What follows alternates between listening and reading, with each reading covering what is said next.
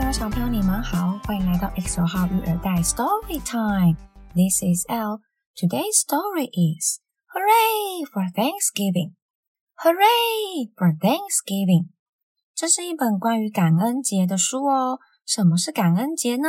在美国，十一月的最后一个星期四就是感恩节。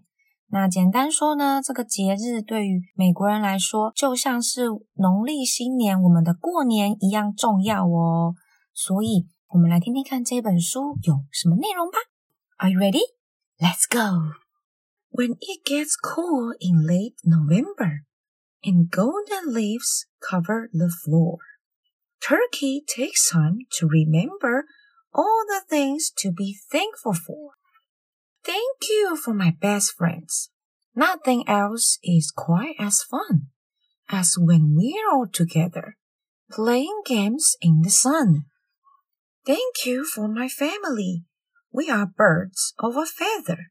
No matter what comes our way, we will always stick together. Thank you for the tasty food we share each day and every fall. A big slice of pumpkin pie is my favorite dish of all. So here's a great big parade.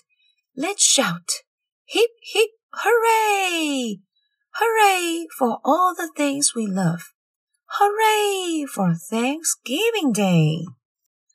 故事结束喽，小朋友，我们可以在感恩节的时候对身边的人说声谢谢，可以跟你的朋友说谢谢。 可以跟你的家人说谢谢，可以跟你的老师说谢谢，可以跟任何帮助过你的人说谢谢哦。记得说 Thank you，谢谢，Thank you。OK，Thank you for listening. I will see you next time. Bye bye.